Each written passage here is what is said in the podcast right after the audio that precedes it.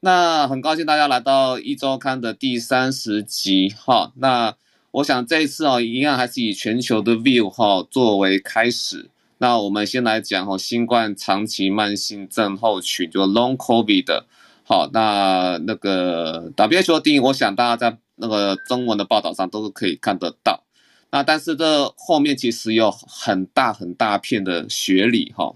那在九月底的时候，其实有两篇了哈，都我就觉得那个我我我看他们收案量都非常非常大哈，都都都已经是好几万人了哈。那分别是那个英国的牛津大学和那个美国的哈佛哈。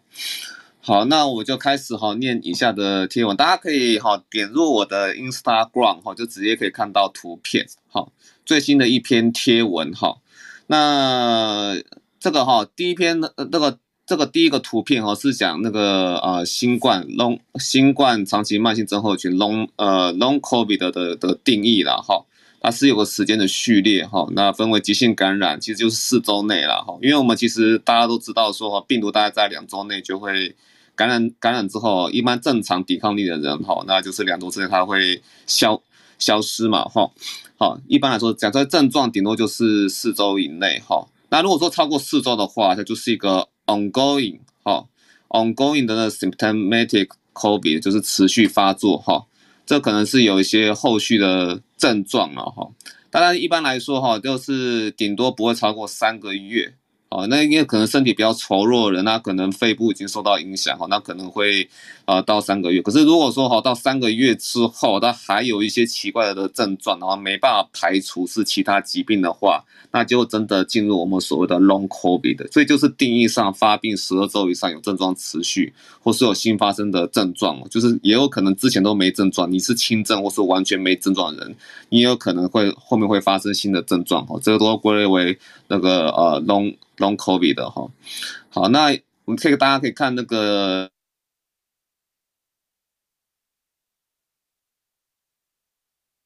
对呃，我们人类啊追求未来病毒共存的威胁大不大？哈，那我看一下两篇研究哈，我认为是大的哈。WHO 帮大家复习一下哈，那个 Long COVID 的定义哈，那发病后十二周，并且呢症状持续八周以上，然后排除其他诊断。那大家都看中文报道都在讲说，诶，持续疲劳啊，呼吸困难啊，脑雾哈，brain fog 和抑郁等症状。那当然，那吴林安医师也有也有提提醒了哈，要那个注意，就是说，如果是小朋友的 long covid，其实是定义到时候会不太一样哈。那我们再等 WHO 后续的那个定义出来，好。那第一篇哈是牛津大学哦，大家可以哈，那因为我第一张图片是讲定义嘛，那接下来给大家划过来变成第二张图片哈，Instagram 滑过来变成第二张图图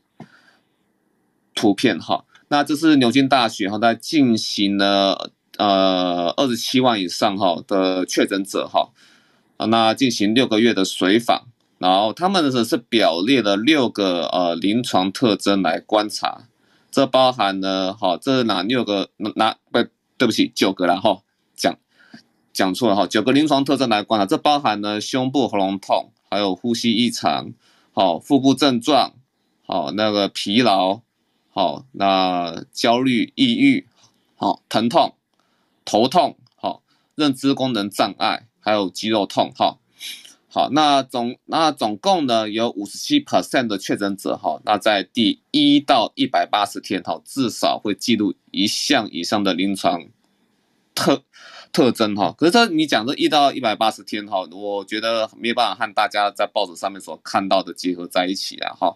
我来讲这一一到一百八十天是什么样的概念呢哈？就是九十天嘛哈，九十天那我们说刚刚讲的就是。十二周 long COVID 到十二周以上啊，哈，那就是说，你看哦，十二周啊，一周七天乘以七，那就是不是就是九十一嘛，哈，好，这就是相当于十二周，那所以说那个十二周就是三个月嘛，好，所以就是一到九十天大概就是三个月，好，那到一百八十天就是到六个月，哈，好，你接下来看说接下来研究大概就是把你区分成哈，那三个月、六六个月这样这样子哈，然后。然后后面那个哈佛大学是更是到九个月哈，大概是这样的抓一个这样的时间点的一个感觉啦哈。那但是这五十七 percent 哈，你要扣除掉哈，症状在九十天之后没有的。好，所以说扣除纯粹一到九十天啊，好，这这个时间以内哈，只有这个时间点进入症状的案例哈，那有那接下来就筛出这真正重要的哈，进入哈十二周以后的有九十七 percent 的康复患者哈，会是在就是九十天到一百八十天有有记录嘛，那他们也可能在之前的一到九十天也会有记录哈。那就是所谓的呃 ongoing COVID 哈，就是持续在发持续哈在发作的 COVID 的症症状，然后进入 long COVID 的的状态。好，但是哈也要注意哦，这三十七 percent 哈，我们说进入 long COVID 的的病人哈，那也有他的他这里面有四成哈，大概是前面九十天哈没有记录过上述的。症状，也就是说，他前面十二周真的是完全都没有这呃这个图片上哈相关的症状。我刚刚讲的九个哈，那胸部、喉咙痛、呼吸异常啊、腹部症状、疲劳、抑郁哈、呃焦虑、抑郁，然后疼痛、头痛、认知功能障碍和肌肉痛哈，好完全没有，啊反正是九十天之后，就是十二周之后才开始新新发生哈。这个其实某种程度就是反映说 Long COVID 的哈，那那那个呃在轻症或无症状患者哈。哈，他可能还是后面会发生哈，那也某种程度反映啊，这个其实在原作者他有讲哈，那当下是难以察觉，很容易哦，可能他会延迟就医这样子哈，所以即便哈感染当下没有症状，也真的别太掉以轻心哈，所以很多轻症患者后面会不会有一些奇怪的症状出来，要痛、要痛啊，或反应变慢啊，注意力没办法集集中啊哈，然后或者说觉得很容易累哈，但是其实哈，其实你要警觉去求医的哈。那那些像北荣、台大、哈北医、哈，还有说那个市立联合医院都有开设这样的门诊。如果大家觉得，呃，曾经自己有确诊了，感觉觉得怪怪的话，哈，那不要另行求这样的资源，哈。好，那接下来滑到第三章，哈，第三章就是说，哈，那这些 Long COVID 的，哈，那发作的其实有分严重程度，哈。那这研究可以发现，大家你刚刚看看到这四这四个那个多角形的图片，哈。它分别就是说，哎，男生对女生，其实男生对女生我觉得还好啦，哈。那主要比较明显的是哈，那个呃右上角哈，四十五岁以上对以下，就是四十五岁就是比较老的对比较年轻的，哦，那个这个字可能没有对齐哈。那个左下角是住院，还有那个住院对上非住院的，然后右下角的话是 ICU 对上非 ICU 的，好，那这这个多。多角形，因为上面有那个呃有很多的英文哈，可是它那个症状就是我刚才所讲的那九项，所以是那个 九九边形了哈。好，那大家可以看到就是说哈，在往左边哈，大部分来说哈，就是有明显意义的都是哎那个 co 呃那 cognitive 那个那个怎么翻译看 cognitive 好，那个就是认知哈，认知会出问题。大家刚才发现都是说哎那个比较。老的哈，还有说就是刚，就是说有住院或有甚至有做到 ICU 的，他都会往 cognitive sim 呃 symptoms 哦，往往那边去突过去哈，就等于意思代表是有显著性的差异了哈。好，那另外就是说在疼痛，好，还有说疲劳，好，好，那甚至一些其他的那个腹部的症状，哈。那在那个呃，如果说曾经是有住院哈，其实，在英国，因为这是牛津大学的研究嘛，哈，是在英国其实还是有蛮，其实说在如果症状还是很轻的话，某种程度哈，还是会在家里去观察。那那个只有说比较有一些症状的话，才会说去做住院了哈。那所以说就是有一个严重程度之分，更尤其更不要说是 ICU 和非 ICU 的，好，所以大家可以看到这个感觉，大家就说，哎，年老的。那他可能会真的会呃，long COVID 症状会比较严重。那这个症状是就包含说是认知的哈，还有说那个呃疼痛，哦，还有说疲劳的程度。那在急性呃，在那个我们刚感染到然后发病急性期的时候，它发病的严重程度就导致说你会住院，甚至住到 ICU 去。但你后面的 long COVID 哈，其实它的这症状也会比较严重。好，这这大概是呃这边所讲的重点。那 WHO 其实还是有说了哈，因为它是引用中国那篇报道说，认为 Long COVID 是可以复原的哈，但是呃 Long COVID 的发生风险哈，这篇研究还是有还是有说，按照这些他们那些追踪者的记录哈，一百八十天后六个月后还是会继续增加哈。那这个是那个英国的牛津大学的研究，哈，在九月底发的。那另外一篇在那个哈佛，美国哈佛的这边哈，也是九月底发的哈，那个也是 Long COVID 的哈。那他这边抓的族群更精准，哦，他收了呃，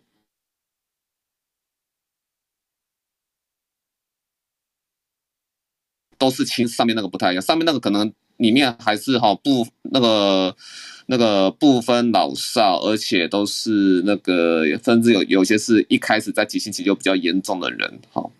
那在呃呢哈佛这一篇是完全呃都是轻症甚至是无症状的患者，哦，这个就比较有趣哦，哈。我们来看，就是说哈，在那个图片哈，你看到哈，最后一张图图片第四张哈，就是。他所列的这些英文哈，全部都是他的，因为他总共他他列的很精细，列了三十三个那个症状哈。那左左边哈是啊，这些症状是统计起来偏向哈第三到第六个月内哈，它会会发生的哦。因为 Long COVID 是从三个月之后开始就就算嘛哈，那三到六月它容易发发生的。那右边的是症状偏向第六到九个月之内。发生意意思就是说，一开始前面六个月内它不会发生，可是它到六个月之后，一百八十天之后它就发生了哈。好，那有些症状你看哦，它也它会把它连在一起哈，像那个什么 chronic fatigue syndrome，还有前面那个什么嗅味觉丧失啊哈，它会哦一条线连在一起，那个是什么意思？那个就是诶它的那个统计起来它的发发生率哈偏向是哈三那个从从那个呃三个月后。一直到九个月之内，哈，它都会连贯的发发生，哈，不就不会说全部都集中在啊前面前面那三到六个月，或者或者说后面六到九个月这样子，哈，好，那大概那个他选了三十三个那个呃症状指标，哈，做统计，哈，有这样的一个状况，好。那其实那个三三项其实讲太花时间了啦，哈，那大家就稍微自己哈看一下哈，也学一下我们的那个 medical term，好，那中它的主要的特别点哈，这三十三项哈不是随便加的哈，它也是加了很多相关的代谢的指标，那还包含嗅味觉丧失、贫血、结膜炎，还有糖尿病发作哈，这个这个还蛮奇怪的，糖尿病发作，好，肺炎呐、蛋白尿，哈，那是代。代表说对肾脏的伤害嘛，哈，还有说昏厥，还有说虚脱这样子，哈，这些呃特征不是乱加，它都是确定说哈，在那个未感染者的背景值哈比较起来，他这些有感染过的人发作哈，它是有显著意义的提高，然后把这三十三个症状全部列列举出去，追踪这些 long COVID 的一些统计，哈。好，那我刚刚讲过啊，有些是三个，从第三个到第三个六，呃，第三个月到第六六六个月内哈比较容易发生，像是像是哈脱发脱发会掉哈，有些是第六个月一百八十天之后哈，然后到第九个月内哈比较容易发生哈，那如那个 fatigue 哈那个昏那个呃 syncope 哈如昏厥还有虚脱哈。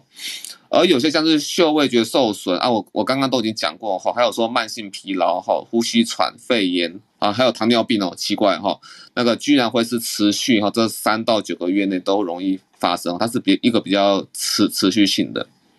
那尽管 Long COVID 的它真的是非常的复杂，但是我们发现六十五岁以下的患者反而表现更加的多元哈。他有这边讲哦，听好了，我刚刚不是说以上哦。是六十五岁以下哦，比较年轻一点的哦，反正就是更加的多，因为哈，他们整个族群哈，如果说六十五岁，主要六十五岁以下的患者哈，它整体可以涵盖哈三分之二的症状指标，也就是说三十三个症状指标，它可以涵盖到二十二个。好，那不是说一个人就可以发生二十二个症状，不是，是整个族群。那这些族群到底哈那个呃到底？加总起来，总共是有多多少个症症状都被扩及到了，好，那总共总共大概总共扩扩及到了二十二个症症状了，哈，所以除了认知功能与那个慢性疲劳是大家公认的以外，哈，那也很容易在新的族群里面发呃发现上述新定义的那临床症状，所以说用这种哈观点来看，哈，受 Long COVID 的威胁不是只有限于老人。那感染当下轻症或无症状的年轻人也是哈，所以说 WHO 其实是比较概括的哈，去讲说哦，我们大概可能会有认知功能疲劳或疼痛的问题，但是其实还有更多其他呃特定一些代谢的问题哈，或是说肾脏哈一些比较出问题啦，或甚至一些比较那个专科的问题哈，其实哈为什么为什么说我们 Long COVID 的门诊哈？台湾就台湾那个像台北市，它有在在整合那 Long COVID 的门诊嘛，哈，然后就是把各个内科哈，甚至有些外科哈，那还有说那个皮肤科啊，哈，好那个耳鼻喉科那些哈，全眼科啊，全部都加进来哈。那其实跟这个研究哈，其实是有一点关联关联在，不是因为这篇研究啦，哈，是因为之前累积下来的发现说它其实相当的复杂，好那。你如果有这么复杂，然后那个病患哦，他又不容易自我察觉说啊，这个其实可能是 Long COVID，我需要去医治，这其实是很容易被延迟治疗、延迟诊断、延迟治疗的哈。好，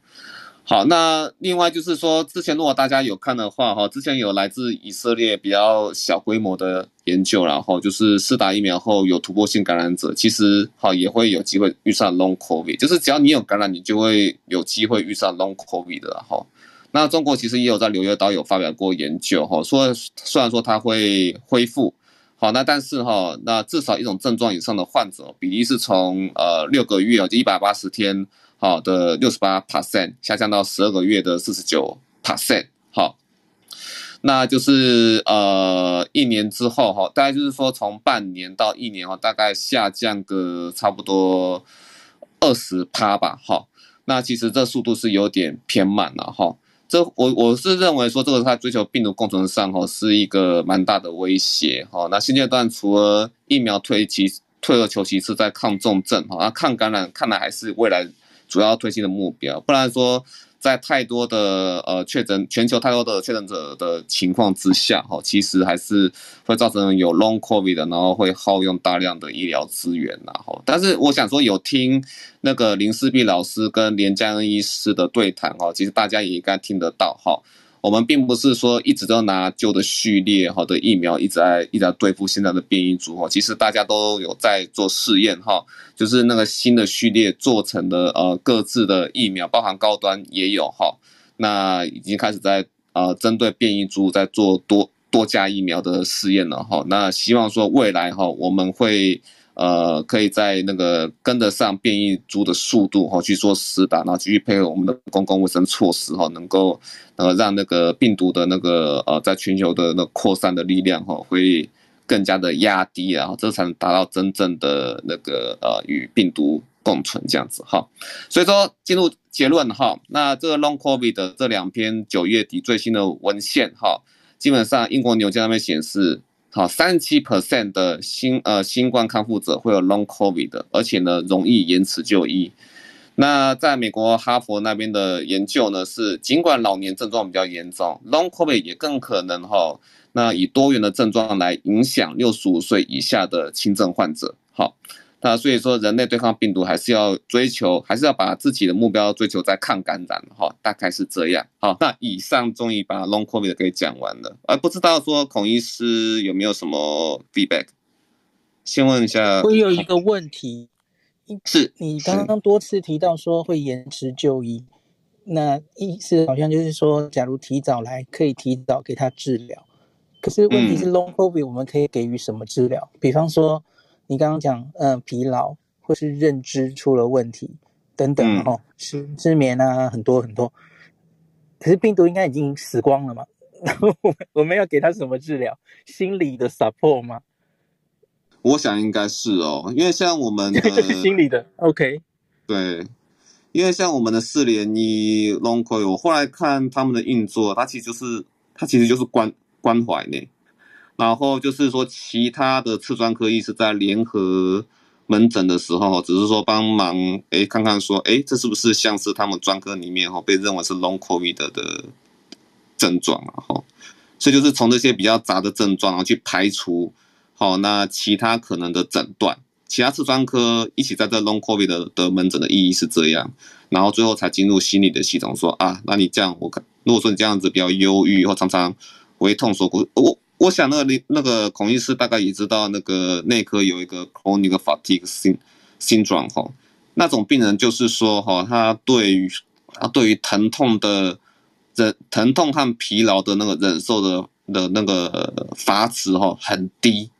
好，那成那个 tolerance 很很低，好，所以他就很容易这个痛那个痛或这个累那个累，甚至哦没办法承受运动。然后他的唯一的运动可能只是个被动运动，然后只能去帮忙做按摩，他就算运动到了哈。那这个其实哈，在之前就有争议说，Long COVID 是不是就很像呃 Chronic Fatigue Syndrome，就慢性疲劳症候群呢？哈，那之前慢性疲劳症候群也有专也有很多专家认为说，它可能跟病毒好的感染是相关。那今天好，如果说这个新冠慢性症候群 （Long COVID） 的又跟呃 Chronic Fatigue Syndrome 那么的像，是不是某种程度哈，它 其实也是哈那 Chronic Fatigue Syndrome 的一种？有人这样猜啦哈，这我我我我我不能我我不能说这是确确定的哈。那但是就是说呃，以目前我看到 Long COVID 的门诊的一个方式，就是啊，其他次专科都一起来排除相关的诊断。好，确定说这是纯粹 Long COVID，找不到其他原因了。好，那就是开始去进入我们所谓的关怀，还有其他其他可能的协助这样子。我我觉得是以支持为主，还有某种程度的复健，大概是这样。对，我同意，应该是要，因为因为这有一点像风湿免疫类的疾病，就是一个疾病的一种，我我我常常称这叫做垃圾桶型的疾病，就是你排除了一些现有已经知道的机制之后。哎，找不到原因了，哇！我说那那可能真的是 Long COVID 这样，那可是它里面其实就是五花八门嘛，吼，各式各样都会被丢进这个垃圾桶。那所以，我我觉得现现在台湾啊，台湾第一个要收集自己的资料嘛，吼，我们五月中那一波，那我不知道我们跟西方人的 Long COVID 比例或是看到的症状会不会有所不同，吼。那另外，江医师你刚刚提到没错，吼。Chronic fatigue syndrome，这一直在我学生生涯中觉得是一个很奇妙的病，然后教科书都说可能跟这个 EBV 这个病毒有关，当然别的病毒也有被被研究过哈。那可是产生的比例哈，好像真的没有遇到是跟新冠病毒一样这么高的哈。我我觉得这个不一定是病毒本身造成的，可能跟很多心理的影响，比方说你因为确诊。确诊，然后会心里会担心、惊慌，或是经过长久的隔离造成的心理心理影影响，我觉得都有可能造成这所谓的 Long COVID。所以真的真的是一个我们还要积极了解的病。可是最后最后提供一点，英国的那个大型追踪那个突破性感染，应该也是牛津的研究吧？突破性感染这些人的分析，他有一个结论说。打疫苗之后突破性感染的人产生 Long COVID 的几率，也是比完全没有打疫苗的人产生的几率低的哈。这这点可以给大家做参考。呃，江医师，我可不可以请教你一下哈？我 觉得是孔医师讲的，我是可以接受的哈。也就是说，很多可能是这慢性疲劳啊，这个就是一种住过院或是得过一种病以后呢，哎，可能产生的。可能它是车祸产生的，它可能是其他病产生的，所以不知道这篇文章里面有没有去稍微 adjust 一下，说跟其他的同时间，但是不是 COVID-19 住院的这些人，他后来产生的这呃慢性的疲劳，其他的呃长期的一个并发症有没有不一样？这第一个。第二个就是说，我们都知道打疫苗以后呢，会减少住院跟死亡，这个大概已经被。Very established 了，大家都可以接受。但是像这种慢性的一些症状，哈，究竟跟打疫苗有没有关系？有没有打疫苗的人，哈，哎，虽然诶诶诶诶也有生病，但是他得到后来这个慢性慢性的并发症后遗症的机会是不是也比较少？他们不知道有没有做这样分析？好，谢谢。哎，这个第呃，涂医师刚才第二个问题，应该是那个孔医师刚才好像有回有回答哈，就是那个打过疫苗嘛哈，然后得到突破性感染，但是得但是因为这样子而得到 Long COVID 的几率其实也会比较低嘛哈。刚刚孔医师应该是这样子讲。那那个、我我讲讲不是得到，我是得到慢性的 fatigue 这一些的，是不是也会比较低？诶，这个我可能还要再仔细再看看一下，可，可能不一定，不过不一定有这么详细分析了。对他们资料是有的啦，我猜。嗯，对，呃，不过我觉得那个牛津，我刚刚讲第一篇哦，其实还蛮有趣的是，他还有很大量的去跟那个得过流感的病人比了哈。哦，那对对对，其实对对啊，这个这个他他就就他他的的确是有这样讲，就是说这些我他列了那个九个症状的，那那像哈佛那边是列三三十三个嘛，那个那个太太复杂了。但是那个牛津那个哈是列了九个症状哈，那这这九个症状其实都是明显就是说新冠大于流感非常非常多。OK，好，谢谢。大概这样，对他有他有特别这样这样提，那个那个。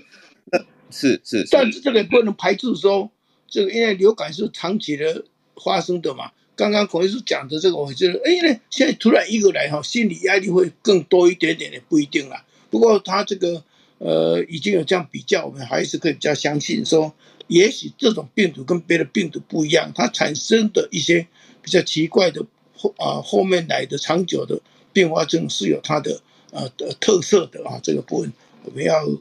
了解就要做这种比较，好，谢谢哦。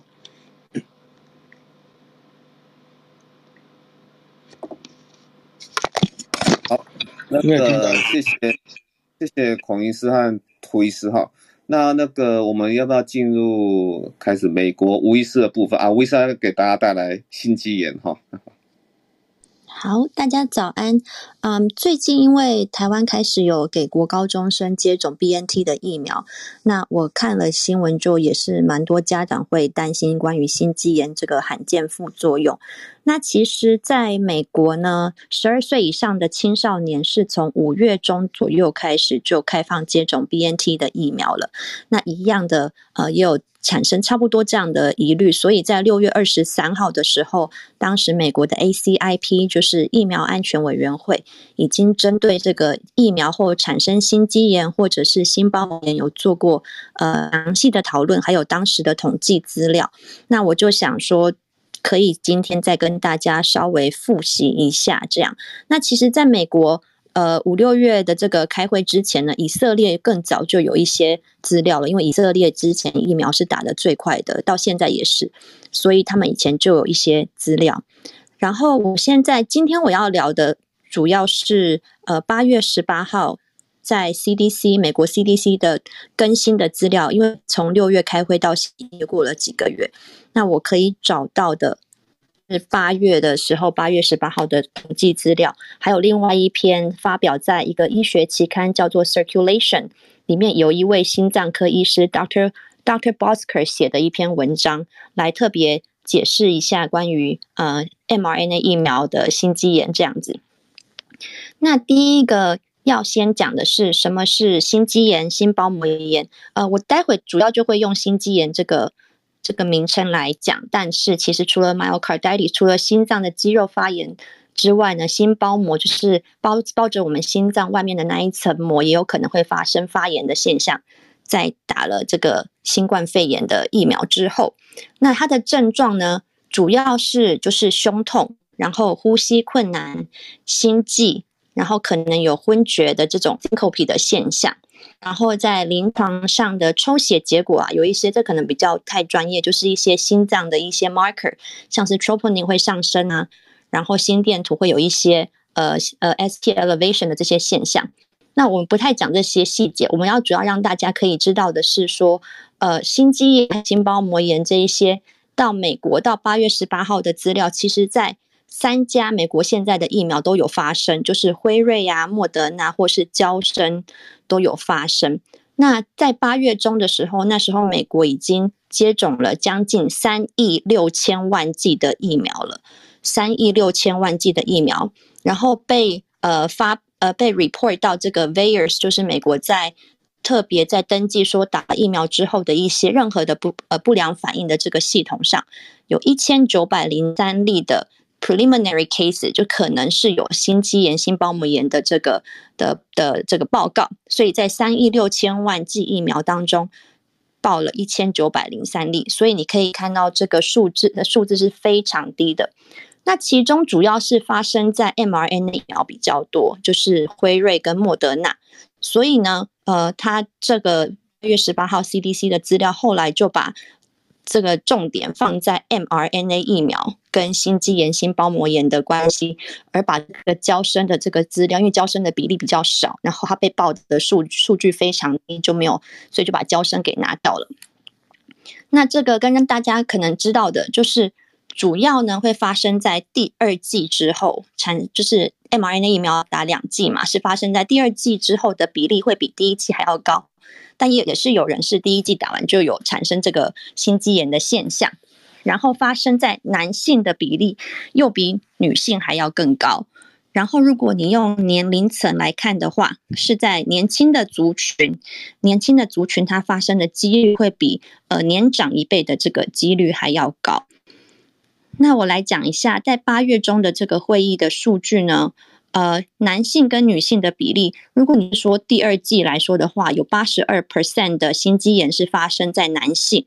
那女性大概是只有十七 percent，剩下的是因为他可能被报到这个不良反应系统登记的时候，他没有写出他的性别，所以是八十二 percent 是男性，十七 percent 是女性，那剩下是没有说的，那主要还是以第二季为居多。发生的时间大概是在接种疫苗之后呢，两到三天左右。哦，这是它的 median time，就是中位数。所以有些可能比较快就发生，那有些可能有拖到呃一个多礼拜后才发生这样子。但多数是在二到三天内就会发生的这个呃症状。那症状刚才也聊过，像是胸痛啊，或者是气啊、昏厥啊等等，就是呼吸困难等等这样，这是它的呃症状。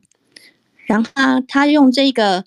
他用第二季之后这个 CDC 的 report，他把重点集中在第二季之后的七天内，然后列出了每一个年龄层，说是不是发生心肌炎真的有比背景值的比例还要高？因为我们知道现在疫苗可能会产生一些让大家比较呃惊，就是害怕，像是之前有些人会说打到就是发生了什么。像是猝死啊，或者是发生了什么罕见副作用，这到底跟疫苗有没有关系？那你第一个要考虑的就是它是不是真的有比背景值还要高。所以这份 report 它就有写出来，的确在接种了 mRNA 疫苗后，第二季后发生这个心肌炎的发生率，在男性当中呢，四十九岁以下的人，他发生心肌炎的呃几率的确有高出背景值。那以女性来说的话，二十九岁以下打完 mRNA 第二剂疫苗发生心炎的这个几率也是有高出背景值，但以女性来说，三十岁以上的发生的几率就已经没有比背景值要高了。所以可以注意到是男性比较容易发生，然后是四十九岁以下男性都还是算是比较容易发生的这个这个族群。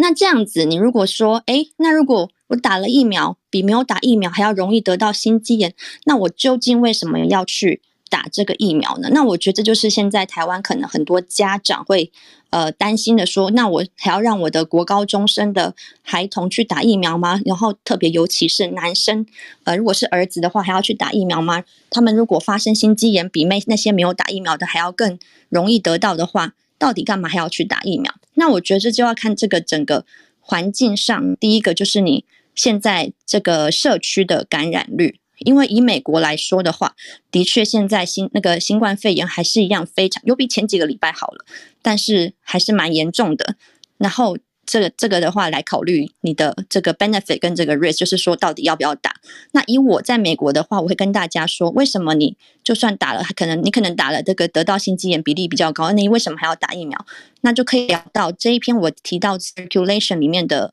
呃一个心脏科医师写的文章。其实在嗯以前那巴尔新冠病毒新应该不能说新冠病毒冠状病毒。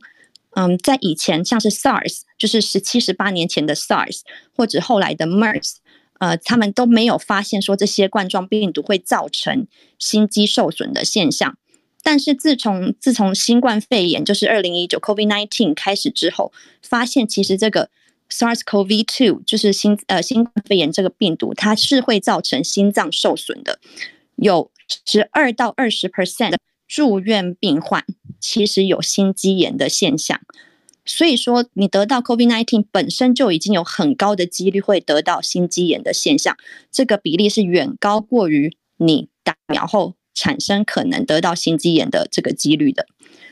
另外有一篇，这个之前在我们一周刊我也跟大家分享过，在呃一篇特定就是他来观察一群年轻的运动员得过新冠肺炎的年轻运动员，来给他们做心脏的 MRI。的这个影像检查发现，这些年轻运动员当中呢，有一到三 percent 的人在心脏的 MRI 上面有看到心肌受损的现象。那这些运动员当中，当时可能在得 COVID 的时候是没有症状的，或者甚至是就是只是轻症这样子，但是在后续追踪的心脏 MRI 上面却发现了心肌受损的现象。所以本身得到 COVID-19 就是一个很大的危险因子，造成你得到心肌炎，然后这个比例远高过于你得到，远高过于你因为打疫苗而造成的心肌炎这样。那另外一个为什么要打疫苗的原因，就是因为这也跟大家聊过，年轻人跟孩子如果得到呃 COVID-19 的话，可能会发生一个叫做 MIS-C 的这个并发症，就是多重性的器官的发炎的反应的这个器这个并发症。然后在得到这个 MIS-C 的病人当中，高达六到七成的人是需要去住院的，然后死亡率是一到二 percent，所以这都是远高过于像我刚才告诉大家。美国打了三亿多剂的疫苗之后，被通报有心肌炎的是一千九百多例。这个得到的得病，就是所以说这个疫苗造成心肌炎的几率还是非常的低的。然后我再用数据呃数字来跟大家，我刚刚自己计算了一下，在因为我们知道是年轻的人容易，年轻的人会比那个年长的更比较容易，因为打了疫苗得到心肌炎或是心包膜炎。然后所以我拿了这个几率最高的这一组，就是年轻十二到十七岁，十七岁这一组，他在呃美国的统计资料大概是每百万剂会有发生三十三例的心肌炎，就是打了一百万剂的疫苗，可能会有三十三个十二到十七岁的人会得到心肌炎。那这样的几率也才是零点零零三 percent 而已，这样子比你因为得到新冠肺炎而得到心肌炎的比例还是低太多了，也比你得到这个症候群这个 MIS-C 症呃并发症后的死亡率还要更低。然后以色列呢？以色列在九月十六号有发表一篇资料，因为以色列就是打了很多，他们主要都是打 BNT 辉瑞疫苗，他也是来，然后他们也是一样有观察到这个心肌炎的这个现象，所以他们就有一篇研究发现，上个月发表的，他说的确打疫苗得到心肌炎的几率是比没打疫苗的还要高。但是呢，像刚才我讲到，跟美国的这个统计资料都是一样的结论，得到 COVID-19 之后得到心肌炎的几率更是多了十八倍。所以我们知道说，的确因为这个病毒而产生的这个心肌炎还是更更比较需要担心，而不是这个疫苗的需要担心这样子。然后要让大家知道，OK，那我今天如果真的。这么不幸运的话，就是的，打了疫苗之后，真的有得到这个心肌炎的话，是会要怎么样的来处置呢？所以以嗯这篇 circulation 这个文章当中，其实之前已经有很多篇这个 case study，就是他们来看这些年轻人当中得到心肌炎之后的呃治疗啊、住院等等，其实大多数都是轻症，然后有些甚至是不需要住院，就是等于是 outpatient 的这个。呃，门诊的治疗就可以的。然后有些甚至，如果你没有到什么很严重的症状的话，你不一定需要接受治疗。那主要的治疗当然就是一些抗呃抗发炎性的药物啊。那有些人会，有些医院可能比较严重的会打一些呃蛋白免疫球蛋白嘛，immunoglobulin 的中文应该是免疫球蛋白这样子。那就是看你得到的那个症的严重程度来来针对它的治疗。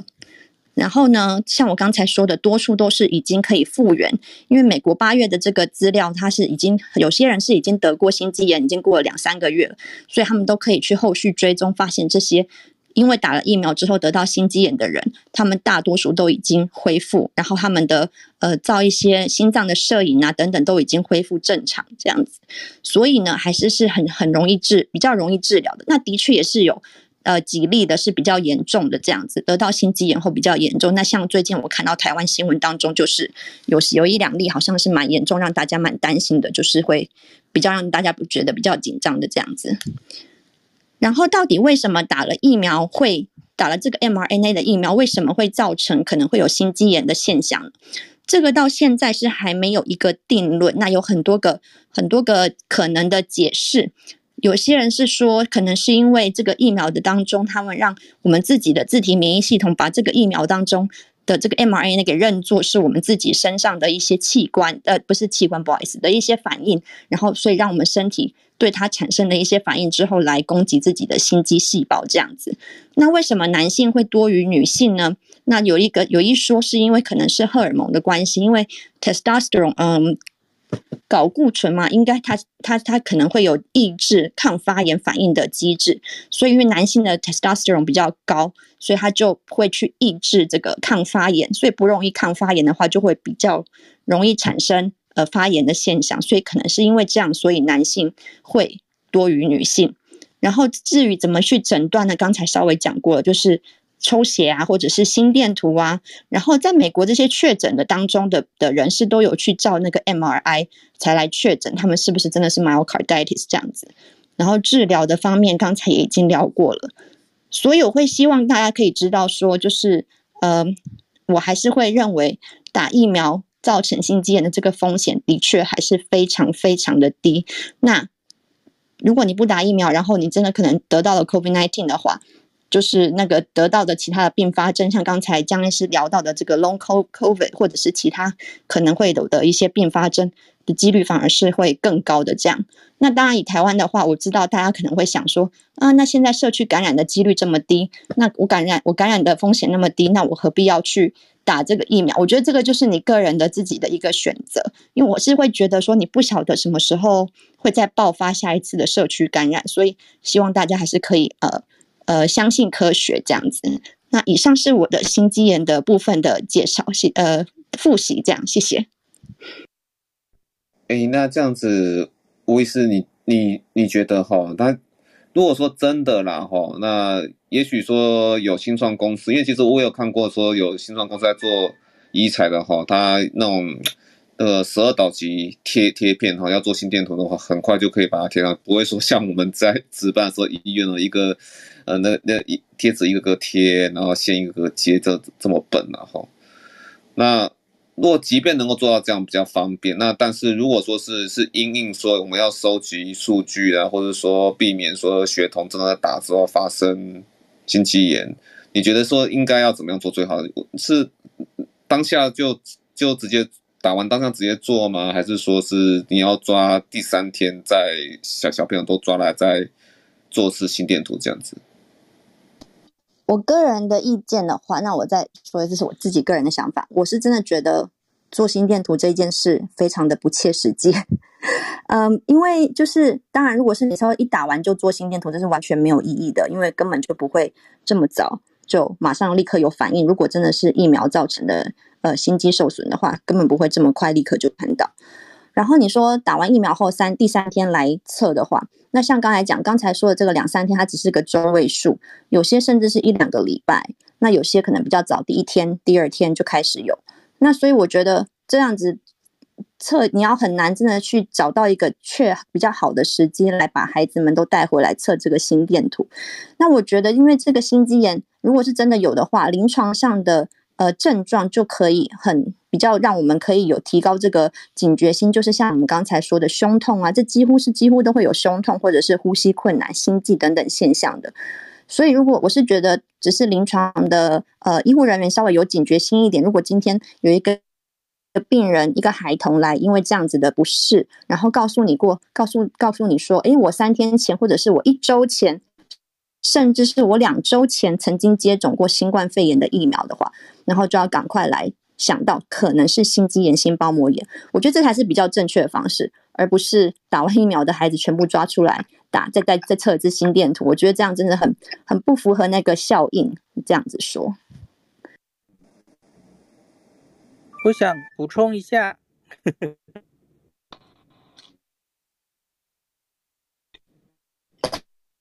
可以可以听，哎，可以哈。那个吴医师，我想确定两件事。第一件事是我们知道打完疫苗后得的心肌炎，愈后看起来还可以啦哈。就美国到目前为止的报告，好像是一例死亡都还没有嘛。那可是我想问你，新冠病毒之后造成的心肌炎，你有没有查到它它的愈后怎么样？会不会有人因此就装叶克膜啊，然后就死亡的？这是第一个问题。第二个问题是，有发烧这个症状吗？因为美国已经收集了，你看超过两千例的心肌炎，可是我看他 CDC 的报告没有发烧这个症状，我的理解对吗？对，我没有看到发烧，比较多是胸痛，还有就是全身的肌肉酸痛，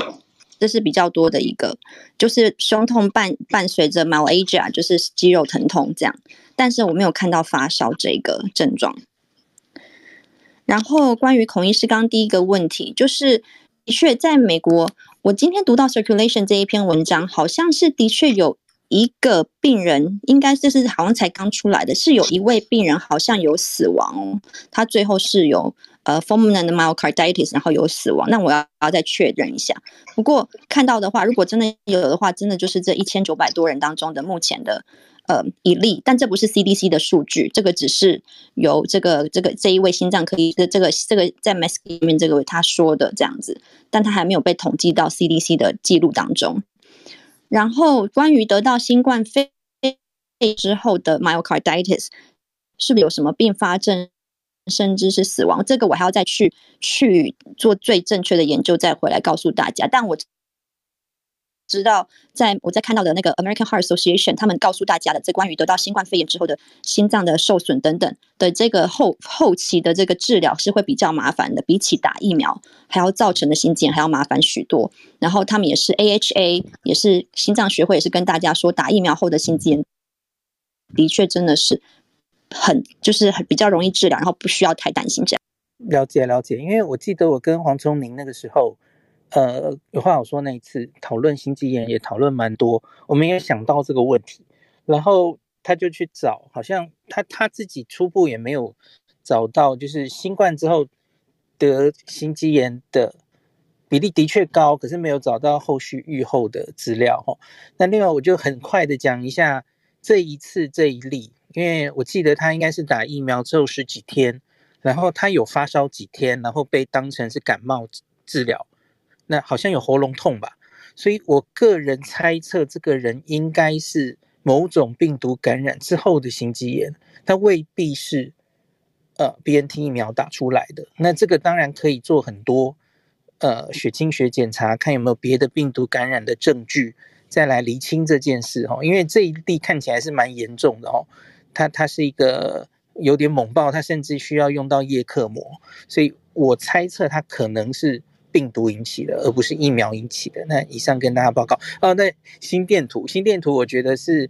假如是心包膜炎的话，它有机会看到那个 STT change 吧，有机会看到。可是心肌炎的话，可能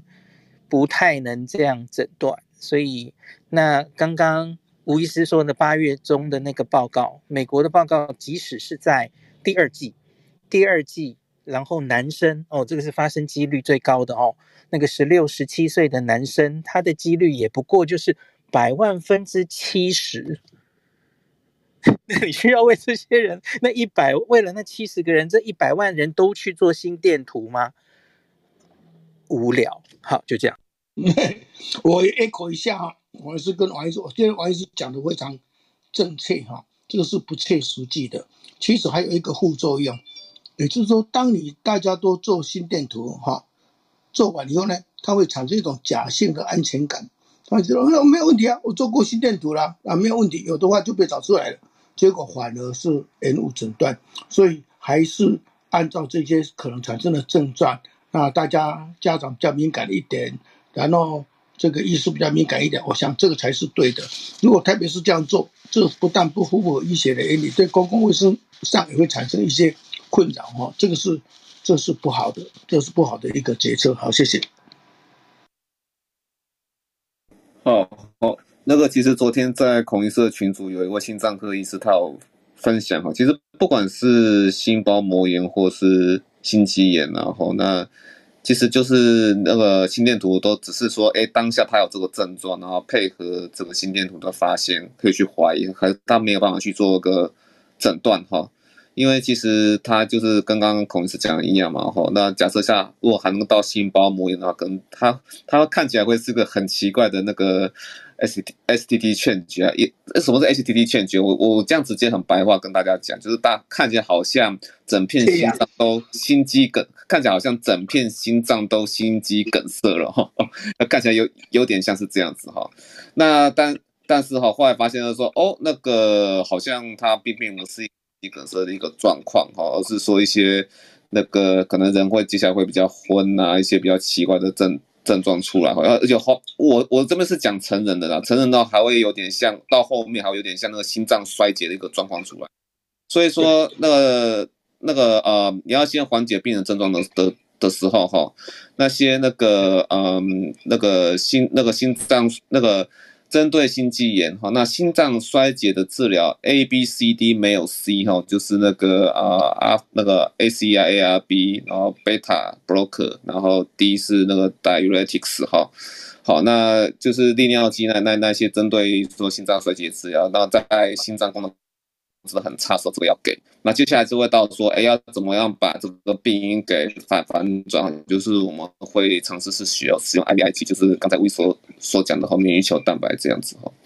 哎，那我比较想我，我再补充一下吧。是这个部分哦，如果有人因为这个媒体这样子写，以后那他自己就紧张，就自己先去做一下心电图，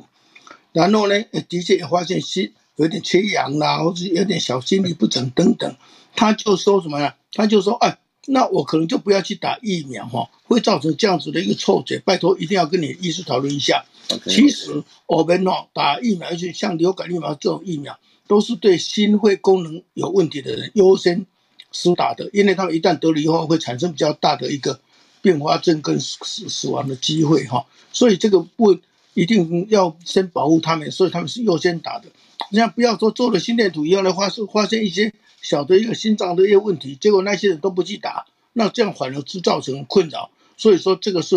呃要请大家特别注意的，这是一个呃依存的一个政策。好，谢谢。好，谢谢涂医师哈。哎，这边我想问一下那个吴医师哈，那个小朋友的，如果说是按照他有接受那个医疗。程序然后就是说心肌炎发生的时候，那就医疗程序。如果说它是可以 reversible 的话，通常病程会持续多少天？因为成人病程都蛮久的啦，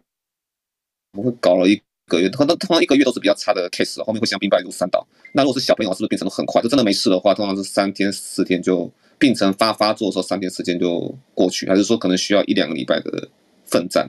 不用孩孩子的话，尤其是这个疫苗之后的心肌炎啊，它其实很多 study 都已经出来，就是 case reports 都通常都是大概一个礼拜内就会康，就是已经可以出院啊，或者是就是恢复原本这样子。所以有些甚至是三天四天这样很快的。那我想要补充一下，刚才像刚才孔医师说的，我要 echo 一下。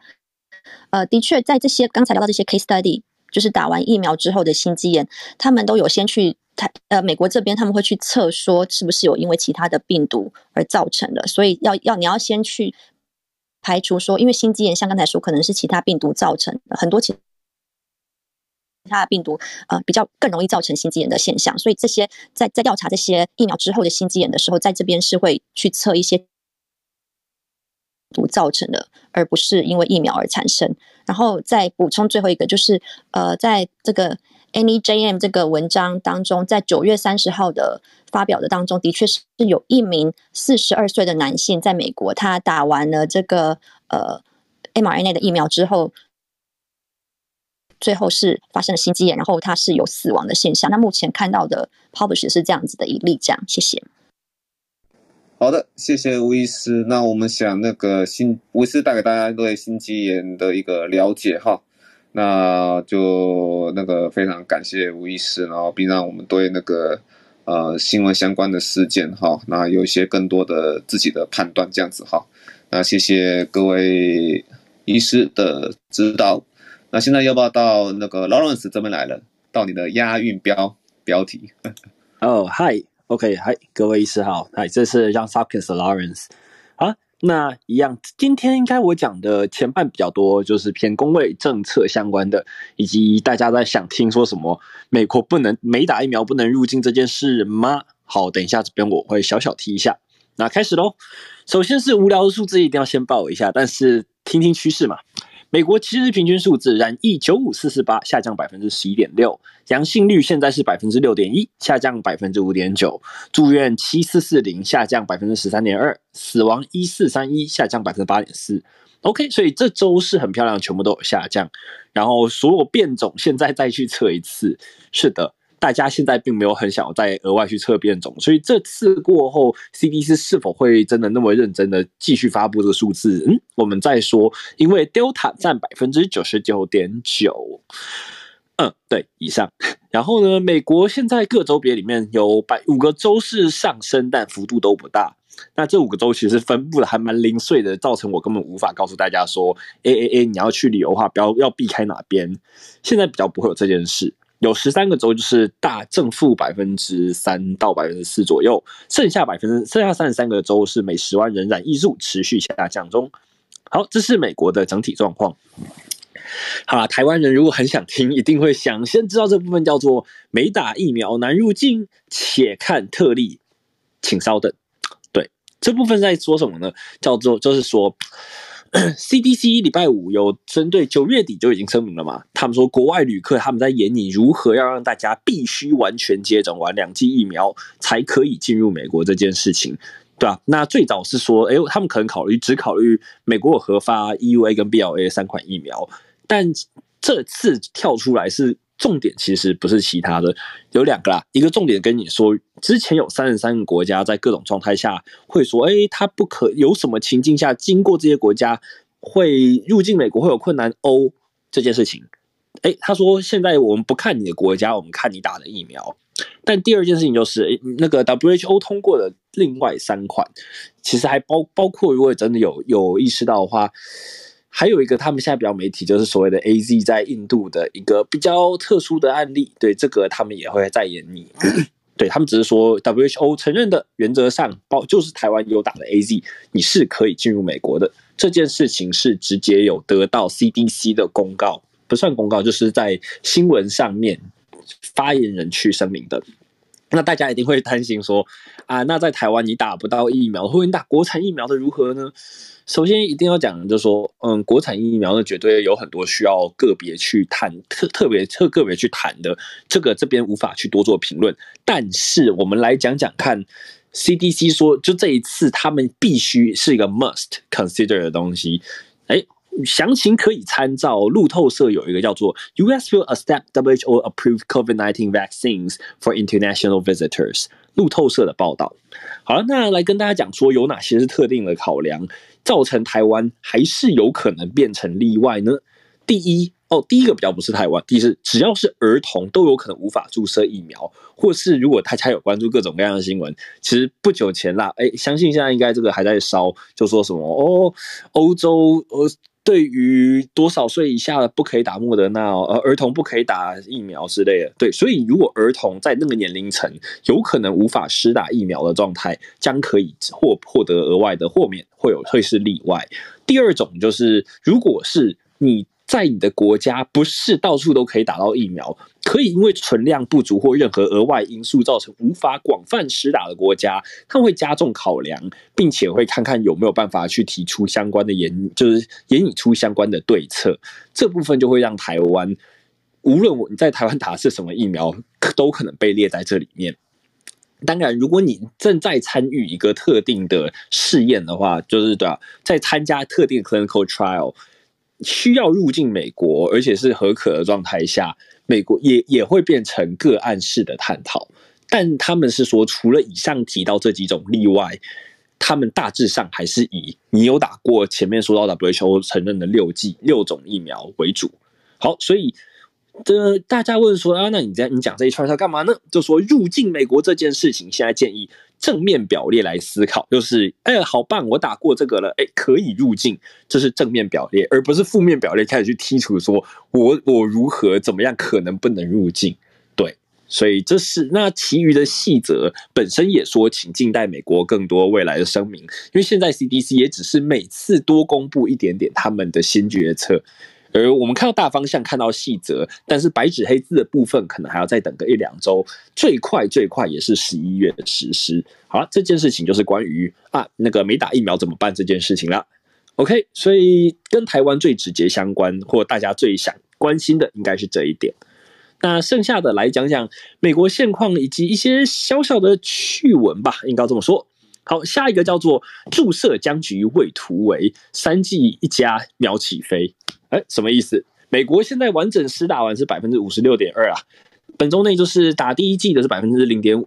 打完完全施打是百分之零点六。那当然，大家也都知道说，将 Johnson Johnson 娇生疫苗打下第一剂，就代表已经完全接种了。所以刚刚这个零点五、零点六大约都是两百万人啦，嗯，然后呢，另外有一个数字叫做打第三剂疫苗的人，哦，这周就直接高达百分高达两百七十万，好了，就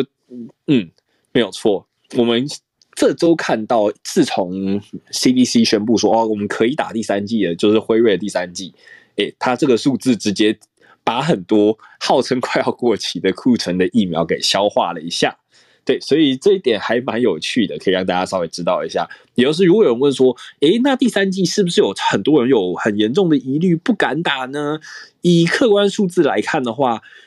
因为大家在打完第二季的时间点其实是非常不一致的。现在多数也都还是，嗯，对，大家可以想象，早期就打到的可能医疗人员等等，而且还不包括所谓已经有偷打的人。所以这个数字现在看起来是 OK 的，等于说并没有发生很多打完第二季确切能打，但是去打第三季的浪潮，这件事情还没看到。哎，那再多补一件事情好了，大家一直在那边说哦，娇生如何只打一季？哎啊，本周二他们也递交那个第二季加强针的资料了，他们声称保护力会从百分之七十一路飙升到百分之九十四。我没有看到他们的完整报告，他们只是把这个资料报给记者而已。那是啊，如果有一直关注我们的《一周刊》，其实也会听到允欣之前有提过说，哎，他们其实在非洲各国对 Delta 保护力其实还不错这件事情。那究竟什么时候会看到娇生跟莫德纳的加强针的资料呢？那我们还是一样，等等看 FDA 开会。但是以上两者都已经被提案送交他们审核了。推，这是关于疫苗的各种大小事。诶，那下一个比较好玩的东西叫做广打策略在升温，不打疫苗不给肾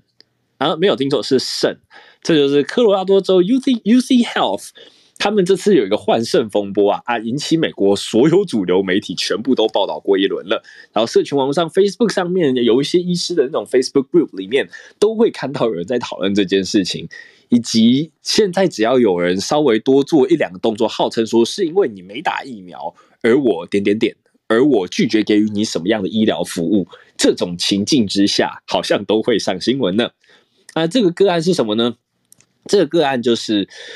哦，科罗拉多州政政府发言人之一礼拜二痛斥 UC Health 说啊，你们很不人道，你们充满歧视，竟然拒绝给没有打疫苗的病人换肾。因为他已经，因为如果大家知道的话，原则上在美国，你也是有一个很长很长的名单，会等待器官捐赠。那有人好不容易在名单等了那么久，等到了一颗肾，结果因为他没打疫苗，所以 UC Health 跟他说，选项一，你现在你给我三十天内把两剂给他打下去哦。啊，选项二，你放弃换肾吧。那这个病患最后直接表明说他拒绝，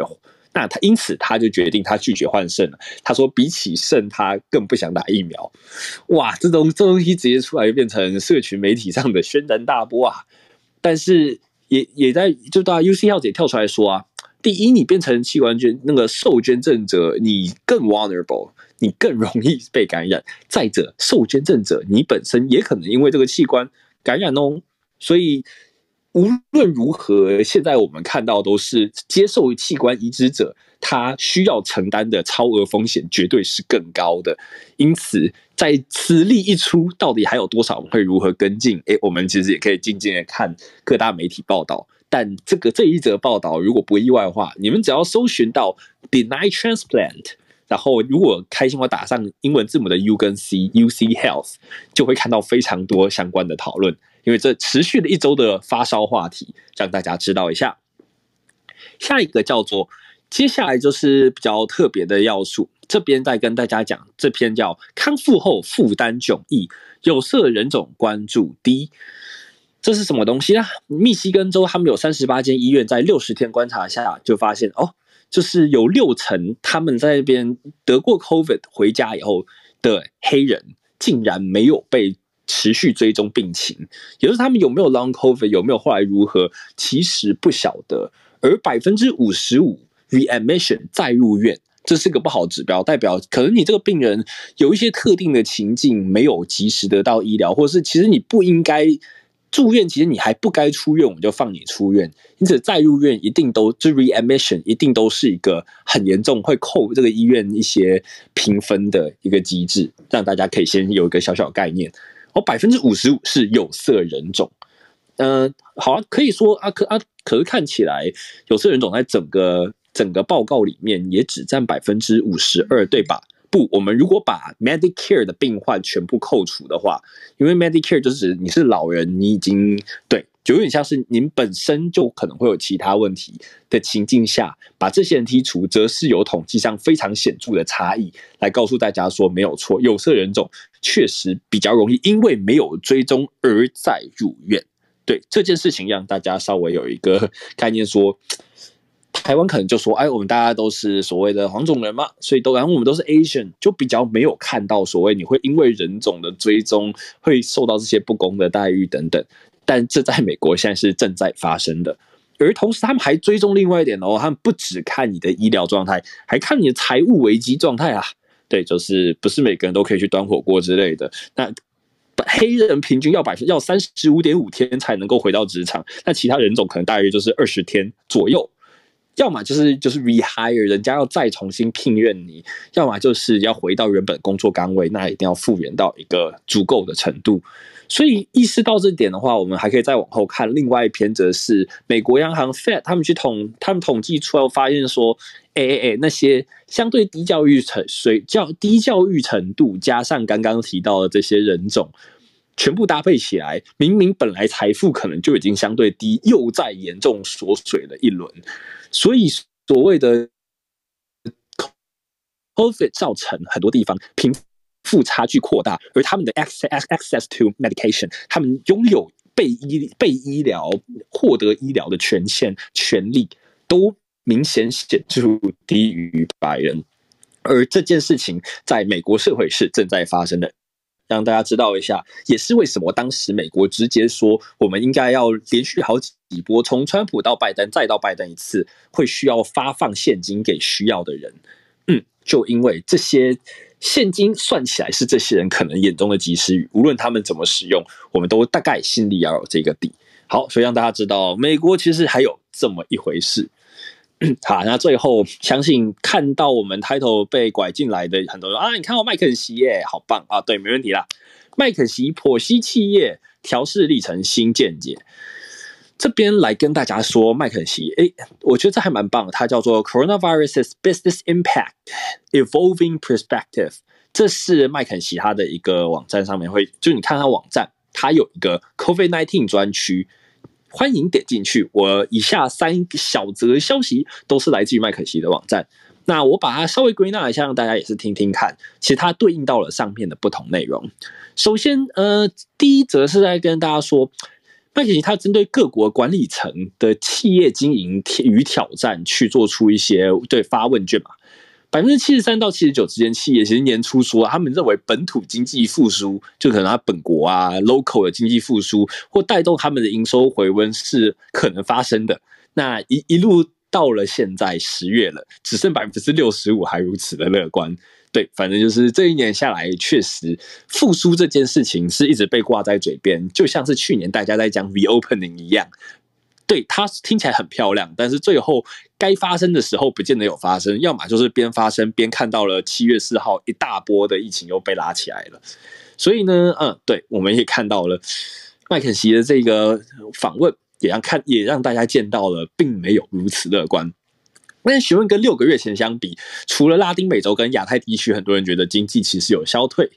剩下的国家大致都同意，好啦，勉强回温，免予回温，就这样子。而各国则则如果再去问说，诶，你们认为今年是什么东西叫做 In most parts of the world, the COVID-19 pandemic poses the biggest risk to domestic growth。他在说，疫情本身还是对于经济成长最大的阻碍。这件事情在多数国家都会看得到，尤其是所谓开发中国家 （developing markets），百分之七十二都这么认为。可是，诶，如果大家看看北美，北美只有百分之五十二的企业这么想哦，他们认为问题在哪里？一者在通膨，一者在供应链。那大家如果真的认真想一想，我们都说美国开始非常疯狂的印美金造成的这些通货膨胀，有一些不是大家肉眼马上会看到的。诶，经济学原理课本拿出来，如果你们还记得什么叫菜单成本或者是鞋皮成本的话，对，就是这些东西，并不是马上反映出来。但是钞票印一印，你总是要还这个债的嘛。所以通膨，诶，这个你为了要挽救。这个情势，你要挽救各个企业状态，你要促进国家的经济，热 钱印下来，然后发下去，造成了通膨。通膨对应到了另外一个环节是，原物料又有各种各样的断货问题。百分之四十五在美国，就北美市场都有看到明确的 supply chain distribution issue，跟供应链有关的问题。好然后呢，拉丁美洲反而很少人真的在关心疫情如何，百分之四十五认为政治动荡不安才是真正的疑虑。诶，那这个政治也有很多是来自于以上说到通膨哦。其实美美洲这个共同体啊，真的是钞票一印，南北美一起出各种各样的大小事，这不在话下。所以看好了，就是所谓的经济、政治跟疫情防疫规定三者合一，一起影响到企业。对，这就是我们现在看到的 COVID-19 造成的后遗症影响，所以才会一直在强调政治经济跟真的不可以跟防疫分开来看。好了，这是第一大则。那第二大则则是很有趣的一个东西，叫做麦肯锡问了六十家上市公司，他们二十四个月的市场资料去分析一下哦。如果你的这家企业想要转型的话，需要百分之几的人参与，员工参与呢？呃，好。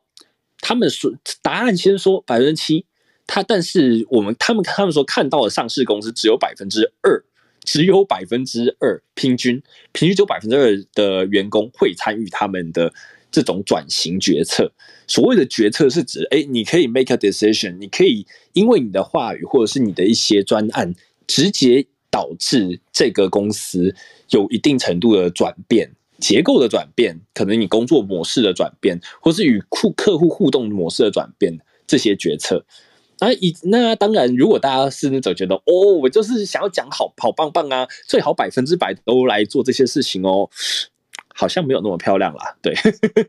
因为百分之百的人全部都去做的话，诶，是有一些企业非常努力在这么搞，但是他们的综合营运绩效啊，这以及准时结案这两件事情都达不成了，所以就有点像是。首先，第一点叫做 没呃过我参与的员工数不到百分之七，跟参与的员工数高于百分之七这一个明确的断点去切分的话，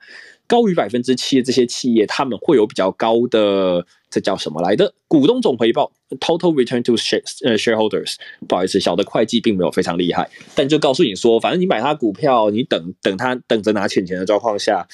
你会拿比较多。的，哎，就你你你意义上是赚的，配股配息以及它本身的价值，总总体来讲你是赚的。这件事情确实在高于百分之七员工参与的状态下，会比较可能发生。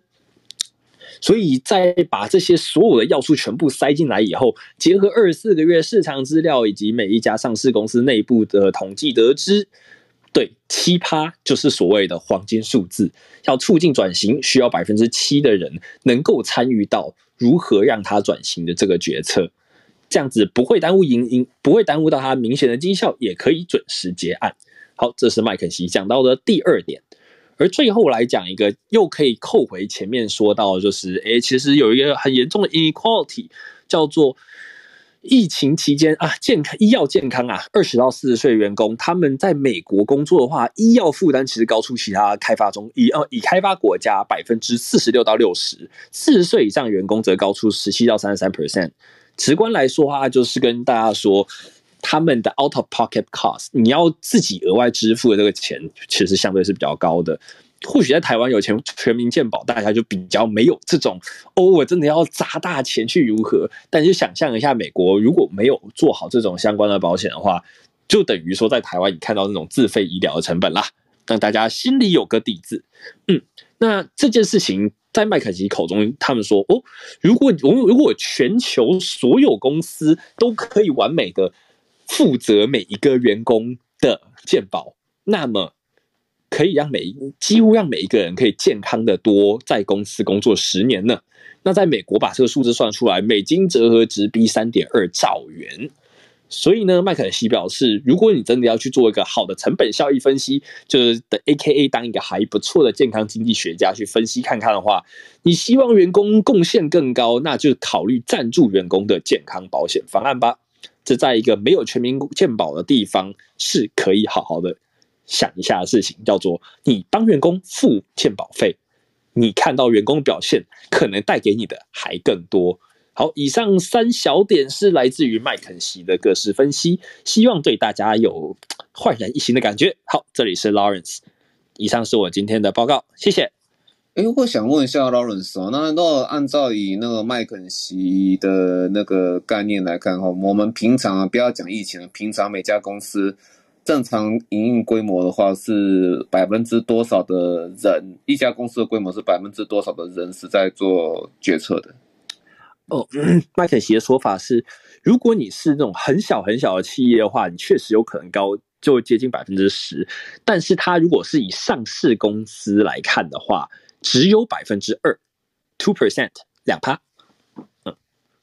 你说，你说就就已经是疫情之前。疫情前的时代，二零一八年、二二零一七年那种时那种时代，平常一个大公司，比方说一个台积电好了，就只有百分之二的人在做决策和管理，这样吧，是一个怎样状态？哦，这是个好问题，因为这个数字，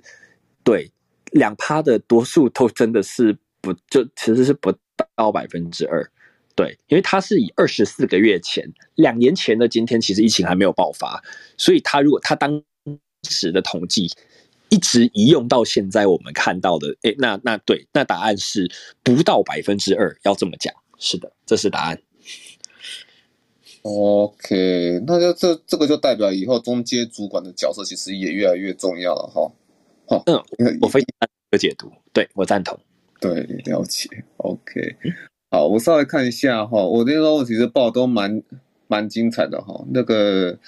其实因为还有一些那个 Lawrence 有些麦肯锡的图片，哎，那个 Lawrence 你的图片都分享在哪里？大家从你的那个 bio 连连得到吗？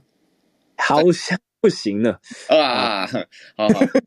对对对对，以后那个 Lawrence 其实有蛮多蛮蛮漂亮的一些企业的分析图哈。那其实如果不是对医学，而是说对这些经济数字哈或商业数字哈、企业数字有兴趣的话，那可以跟 Lawrence 事后要这些图了哈。那我们以后还是尽量放在呃，如果不是如果没办法成为 Instagram 的那个最新的贴文，然后那也可以放在线动了哈。我们还是维持以前的习惯了哈。好，谢谢 Lawrence 哈。其实他讲的东西，如果再看图片的话，会非常的精彩啊。哈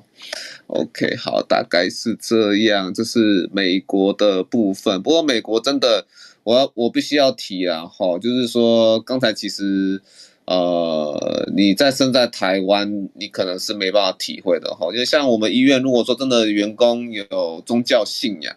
那他不想打疫苗。或者说他只想打特定的疫苗，台湾应该应该没有人不想打打疫苗啊，这种人真的非常少了哈。但是总是会有些人，他是一定要等到某一种疫苗哈，那那个医院就会花花非常大会非常大的时间哈，跟这样的人去做沟通哈，而不是说你第二天就不要来上班了。那像听到像 Lawrence 说哈，那不打疫苗就不给肾哈，没有没有办法没有办法去做那个 transplant 哈。那然后刚刚也有讲嘛，就是有色人种后来的那个医疗的关怀啦，或是说一些追踪啦，哈，其实能量那个那那些医疗追踪的那些呃投注的资源呢，哈，那个白人都远比黑黑人来来的多了哈。那其实就他听 Lawrence 这样讲，我就比较能了解，因为其实最近哈世界医师会也是开始要准备他们的 General Assembly 的哈，啊那个每一个世界级的组织都会为明年的 WHO 哈 WHA 啊去做准备。那么我看他们的美来自美国的代表哈，一直不断在讲哈 racism，还有说一些呢 discrimination 哈。我就觉得觉得还蛮奇怪，为什么他们一直要讲这个好像很旧的事情？可是其实哈，那各种资源在他们国内，因为他们的肤色而产生资源分配不均，其实还是个相当严重的事哈。这个就是美国了哈，所以那个所以说大家如果说有机会多去看美国有一些。医师国际组织哦，他们的那个呃，maybe 是 webinar 好，然后事后录成影片放在 YouTube 上的话，他们很多会很大量去讲这些问题，疫苗分配不公，然后药物分配不不公哈。前阵子看那个 Antimicrobial，他那个世界医师会在伦敦嘛哈。好，他也一样讲哈，哇，那个药物啊，在那个有色人种之间分配不公啊，美国人、美国医师每个报告全部都这样子哈，啊，这这个还蛮有趣，大家可以多了多一些了解美国社社会这样子啊哈。好，那个这边是劳伦斯的报告，谢谢劳伦斯哈。